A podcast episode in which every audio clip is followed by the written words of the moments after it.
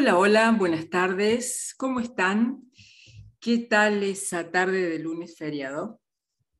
Bueno, estamos acá para compartir otro encuentro con un tema muy controversial, el dinero. Se presta para muchísimos análisis, polémicas, profundizaciones, cosas que por supuesto escapan a la intención de este programa pero como decimos siempre, nos interesa dar una mirada, un pantallazo sobre temas que son del interés de todos. Podemos decir que el dinero es una convención que todos hemos aceptado y creado, un simbolismo que le da valor a un papel y se lo niega a otro. Este código nos sirve para convivir, para intercambiar bienes, para permitir transacciones que hacen a nuestras interacciones cotidianas.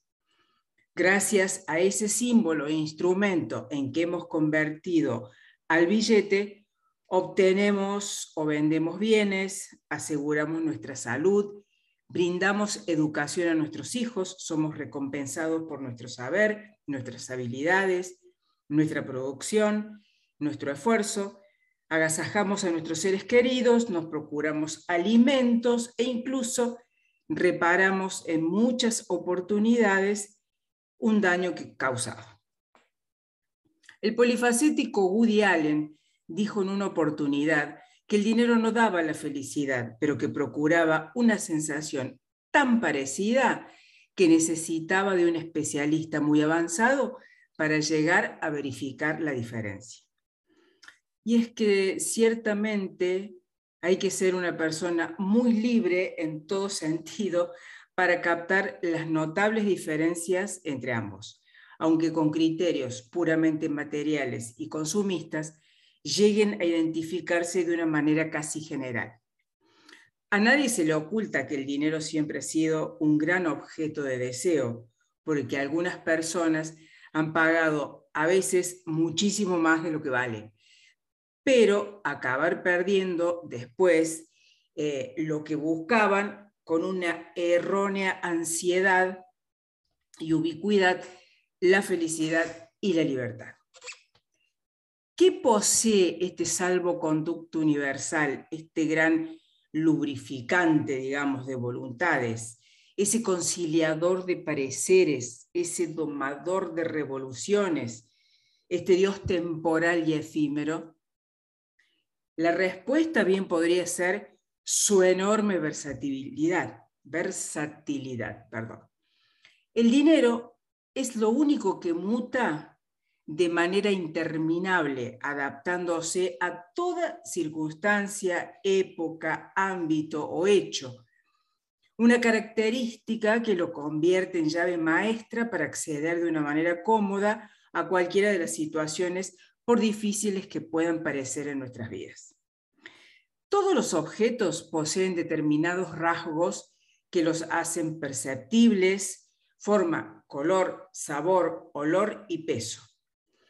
En suma, cualidades que, las, que los definen expresando sus particularidades, su singularidad. El dinero también las tiene, para empezar, todos sabemos que el color del dinero puede ser blanco o negro, entre comillas, según sea su procedencia.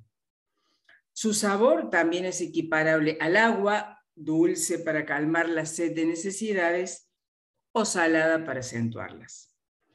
El dinero huele al sudor del esfuerzo y trabajo o a la humedad del oscuro, frío y sombrío panteón familiar. El peso del dinero es liviano cuando lo valoramos, pero muy pesado cuando su poder de persuasión nos vence.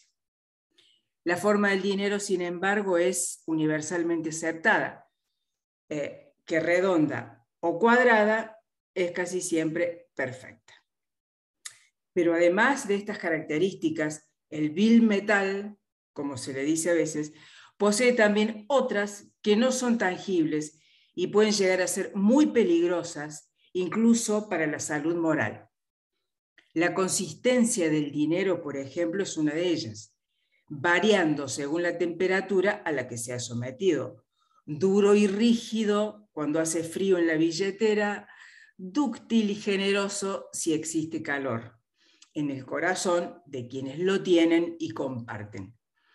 Y es que la fragilidad del dinero es la misma que las conciencias y afanes de los seres humanos que lo atesoran. El peligro más grande que conlleva el dinero es hacerle creer al que lo amasa que puede volar con él por encima de la realidad. El dinero es un magnífico indicador para medir la verdadera talla humana de quien lo administra. Tiempos modernos para todos nosotros, que nos encuentra a veces eh, o por momentos convertidos en meros sujetos económicos, hijos materiales de la época que nos ha tocado vivir, tiempos, dirían algunos neocapitalistas, de tonterías, superficialidades, frivolidades, excesos y enormes carencias que los cubos de basura se encargan cada madrugada de diagnosticar en muchas de nuestras ciudades. El dinero de las mil caras. Escuchamos música y seguimos hablando del dinero. Sueña el rico en su riqueza, que más cuidados le ofrece, sueña el pobre que padece su miseria y su pobreza. Eso decía el poeta español. Y resuelve las claras que el sueño, como ilusión, le corresponde tanto al rico como al pobre. No es lo que ocurre en el imaginario colectivo.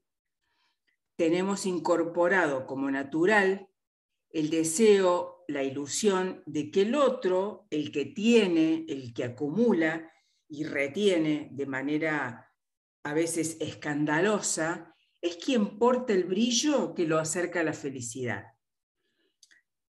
Cada tanto interrumpen noticias de personas aisladas que lograron una gran acumulación de poder o dinero. Y surge la pregunta de ¿por qué tanto? ¿Para qué tanto? Y por qué estas personas están solas, rodeadas de sus fortunas, cuál es la operación psíquica que según el psicoanálisis ocurre a través de la historia con la vocación de acumular y retener que conlleva a un vínculo con el objeto poder dinero en soledad.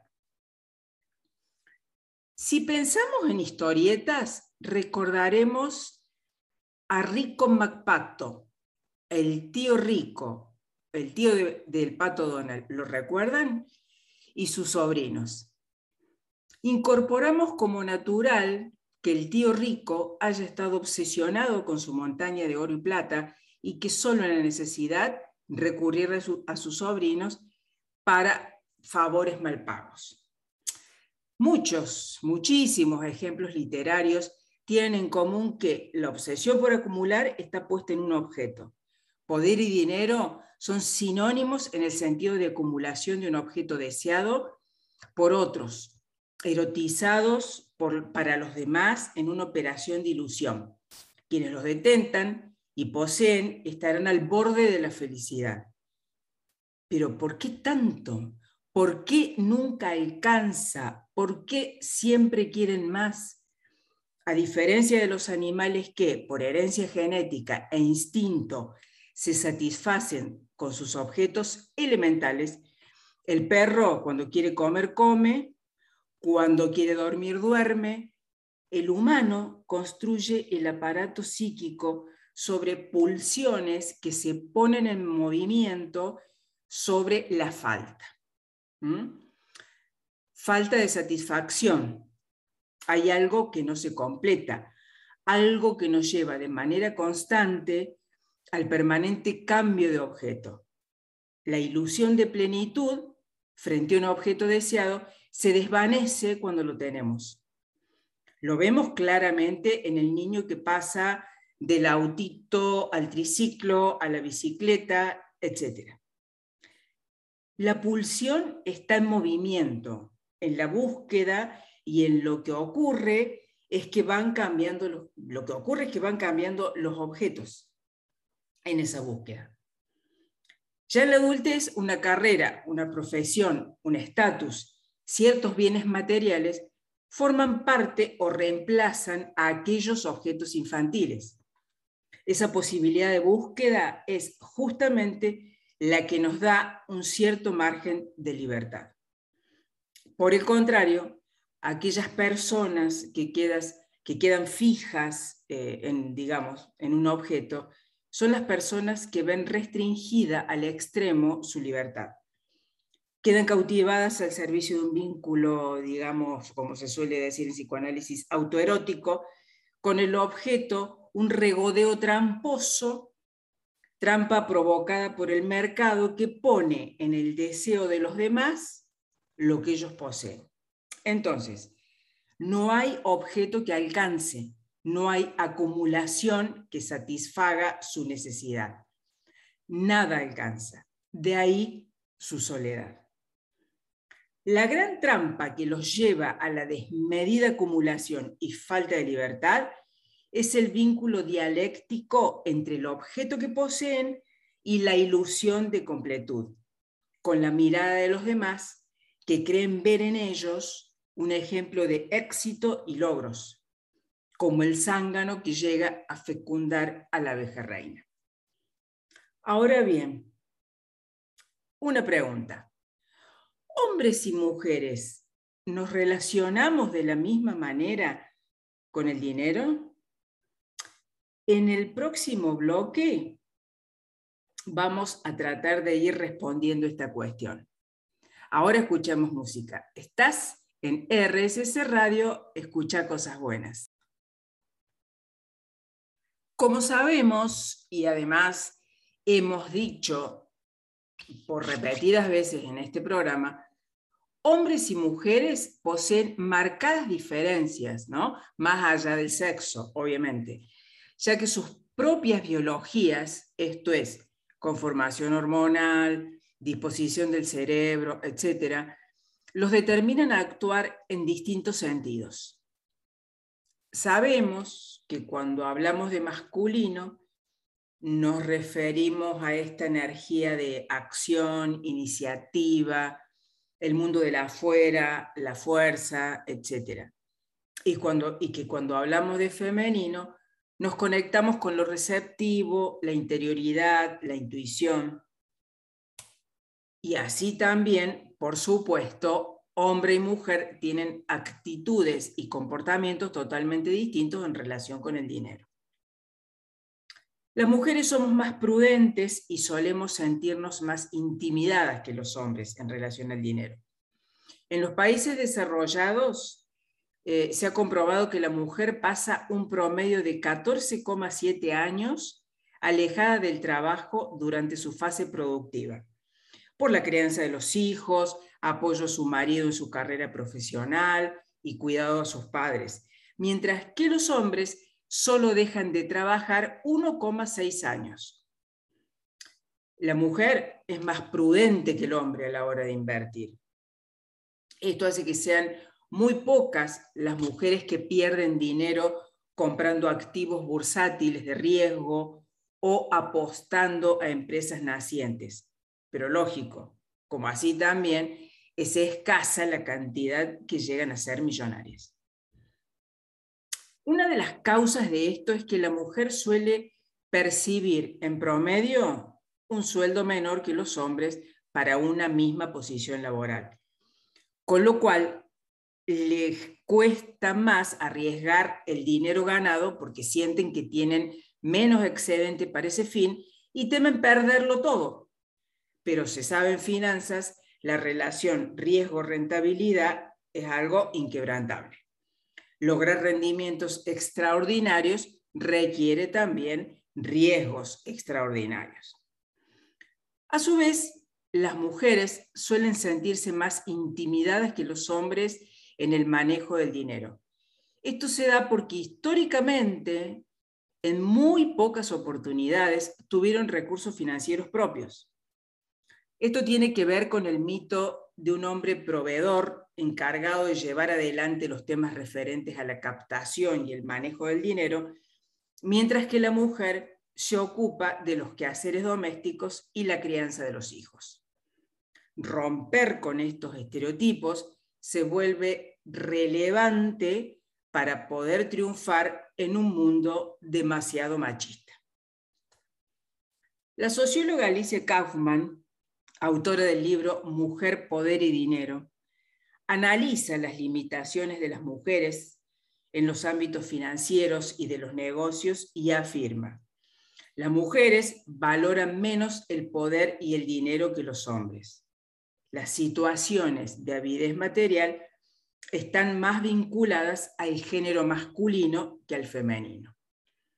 Para los hombres, lo económico cuenta en un 38,3% frente al 28,4% en las mujeres, escribe. Esta autora considera que existen aspectos familiares, sociales y culturales que condicionan el pleno desarrollo de la mujer en el ámbito de los negocios. Todavía coexisten hábitos del pasado con procesos educativos que no capacitan a las mujeres para el mundo laboral actual. ¿Es así? ¿Ustedes qué opinan? ¿Escuchamos música? Bueno, seguimos hablando de dinero. El dinero es siempre mucho más que dinero, entre comillas. Es comunicación, es valoración, es poder, y cuando está desigualdad, desigualmente repartido en una sociedad, significa mucho poder para algunos, generalmente pocos, y nada para otros es imposible obviarlo. Tiene inevitable presencia en nuestros proyectos, en nuestra supervivencia. Es la moneda de cambio. ¿Es acaso la más extendida de las convenciones humanas? Existe bajo todos los idiomas, bajo todas las culturas, bajo todos los sistemas políticos. Es, digámoslo, tan omnipresente como el amor. Y sí, y ya que es así, ¿qué relación habrá entre el dinero y el amor? ¿Cómo se llevan el dinero y la pareja? A medida que consolidan sus relaciones y van consagrando la estabilidad, las parejas suelen abordar diversos temas, por ejemplo, dónde vivirán, empiezan los proyectos, ¿no? ¿Dónde vivirán? cuántos hijos planean tener, cómo los educarán, qué otros proyectos comunes podrían llevar adelante. Abren sus corazones, se cuentan sus pasados, se asoman las mutuas esperanzas y temores. ¿Hablan también de dinero? Sí, por supuesto. ¿Cómo ingresará? ¿Cómo lo administrarán? ¿A qué lo destinarán? ¿Será responsabilidad de uno o de ambos? es que sin duda cuando se habla del dinero en la pareja, no se habla de números. Entonces, el verdadero tema, en ese caso, cuando una pareja habla de dinero, es la comunicación, la confianza, las visiones compartidas, el punto de llegada hacia el que se oriente el viaje en común. Se habla, en fin, de amor y también se habla de poder. Los paradigmas de una sociedad se reflejan en las parejas y viceversa. Más allá de algunos cambios en los discursos y en las formalidades, los asuntos económicos y empresariales en nuestra sociedad los siguen administrando y gestionando en abrumadora mayoría los hombres.